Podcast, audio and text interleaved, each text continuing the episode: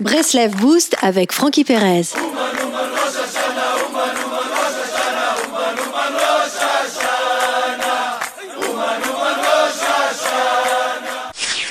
Il est dit de David Ameller que celui-ci était beau et bienveillant.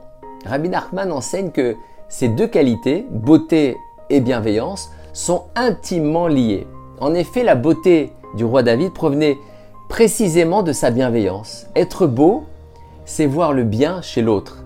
On dit souvent que la beauté d'autrui réside dans le regard de celui qui le contemple. Rabbi Nachman va plus loin en affirmant qu'être beau consiste à voir le bien chez mon prochain. Rabbi Nachman enseigne que la beauté de l'autre ne vit pas au travers de notre regard. C'est notre propre beauté qui est dissimulée chez l'autre.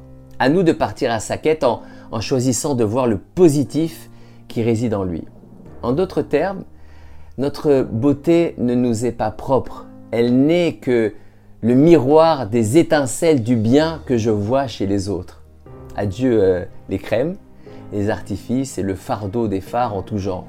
Pour être beau, il suffit de voir les points positifs chez nos pères et ceux-ci nous éclaireront par ricochet. Rabbi Nachman ajoute que chaque individu recèle d'un point positif, un point de lumière unique et propre à son âme.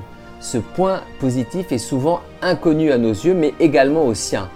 S'efforcer de voir le bien chez autrui, c'est parvenir à esquisser la silhouette et l'ombre de ce point positif mystérieux.